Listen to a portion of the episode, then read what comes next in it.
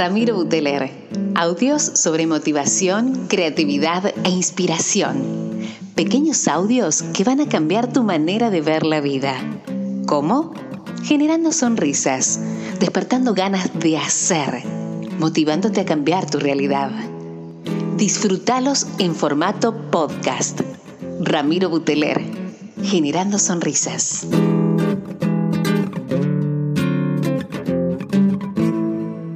Hola amigos, ¿cómo andan? ¿Cómo anda todo por ahí? Che, les conté en el último podcast que la idea era hacerle una, segunda parte con este libro de las, las casualidades no existen de Borja Vilaseca. Em, lo que les conté en el podcast pasado tenía que ver con esto de que el libro para mí era un, recopilado de diferentes autores, tiene una parte media periodística, media de cronológica donde él va contando la forma de pensar que ha tenido la humanidad en el último tiempo, bla, bla. Me encantó. Em, ¿qué, ¿Qué me pasa con la segunda parte del libro? Que siento, esto, esto es muy personal, ¿no? Esto, si estás escuchándome, sabrás que, que, que, que las opiniones o lo que, o lo que me va pasando por adentro es lo que les trato de transmitir. Siento que es de los libros que conjuga, junta, arma muchísimos de los pensamientos, muchísimas de las corrientes que hoy por hoy a mí me vienen trascendiendo y traspasando. Entonces, lo recomendás, lo súper recomiendo. Creo que es un libro pesado, a ver, no sé si la palabra es pesado, es intenso en algunos momentos. Si bien toma a la ligera algunos temas y son cortitos y son capítulos fáciles de llevar, creo que es tan profundo que a mí lo personal hay cosas que no me terminaron de cerrar, pero no, no critico ni digo que él es el que estuvo haciendo malas cosas, ni mucho menos, sino que me está faltando a mí em, no tanto conocimiento, sino eh, poder receptar esto, poder pasarlo por el cuerpo, poder masticarlo, no sé, chicos, les cuento eh, me pasó con el tema del ego. Cuando él habla del ego, cuando habla de esta división al nacer que tenemos del cordón umbilical, de este sentido que somos parte de un todo, eh, los pensamientos egoicos, son cuestiones que, que, me llaman mucho la atención, que me interesa seguir indagando y profundizando, pero me doy cuenta que estoy lejos, lejos aún de lo que Borja habla, fluye y hace como, como propio. Les voy a nombrar para que se den una idea algunos de los capítulos finales donde él dice que estamos yendo hacia una espiritualidad sin religión. ¿Qué significa? Que cada vez las religiones van a ir cayendo más, pero cada vez la gente se está volviendo más espiritual. Si lo sienten toser acá al lado, lo tengo Agustín, mi hijo mayor, mi debilidad, mi gran amor. Hola, decía Agus.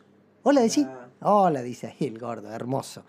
El Borja plantea una espiritualidad sin religión donde dice... Em, que el universo está regido por leyes, habla mucho de esto de, de, la religión, habla mucho de, la soledad como, como esta, esta, esta no, ¿cómo se dice? No es nueva soledad, habla de, de cuando uno medita, de cuando uno contempla, que en otros podcasts yo lo he hablado con usted, lo hemos compartido, pero él lo habla desde un sentido de trascendencia, donde dice, loco, va por ahí. Em, me pasó que hace poco hice un video en Instagram, después si pueden buscarlo, se llama Las 11 pensamientos de Robin Sharma.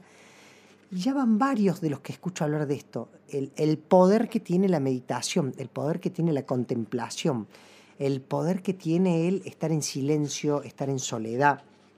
Fíjate que hay, hay tres o cuatro capítulos que le habla, ama tu soledad, em, déjate en paz, aprendete a soltar, a aceptarte, eh, religión versus espiritualidad, no lo sé.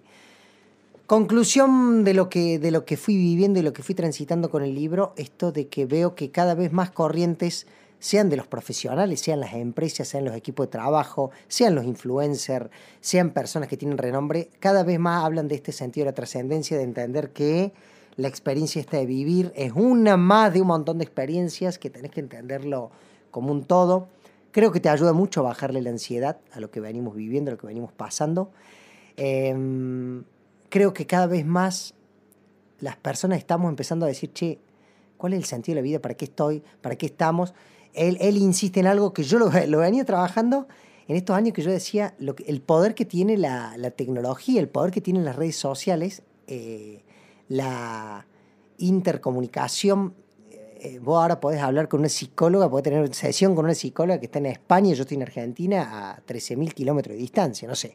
Digo, eso parece que fuera solamente tecnológicamente nos ha unido, la comunicación nos ha mostrado otras realidades, pero en realidad la sobreinformación que hay te lleva a que muchas de estas preguntas que capaz que antes estabas años para responderlas, hoy escribís en un foro, te juntas con un grupo, lo empezás a charlar con, gente amiga. Me parece que es increíble lo que, lo que está pasando en materia de, autoconocimiento y de, sentido de trascendencia.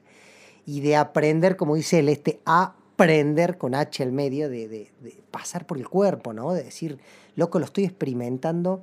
No se trata solo de saberlo, de pasarlo por la mente, sino que lo paso por el cuerpo, lo paso por el alma. Emocionalmente me, me traspasa. Eso, eso es lo que les quiero dejar. Se dieron cuenta que la otra vez también hablé del libro, hablo de libros, pero no te cuento nada del libro. Es que no te quiero contar, quiero que después vos lo leas, quiero que después lo escuches en audiolibro, quiero que, le, que veas un podcast, pero no te quiero decir yo la, experiencia que sí me pasó. Espiritualidad para escépticos, dice él. Esta espiritualidad para escépticos tiene que ver con... Eh, si vos no crees mucho, si te parece raro, comprobalo. Comprobalo por tu propia experiencia, comprobalo por tu propia transitar de vida. Es increíble. ¿Qué quiero cerrar? Algo que me llamó mucho la atención y que lo estoy viendo ahora con clientes, con amigos. Mientras tanto me estoy tomando unos mates que no les puedo explicar lo rico que están.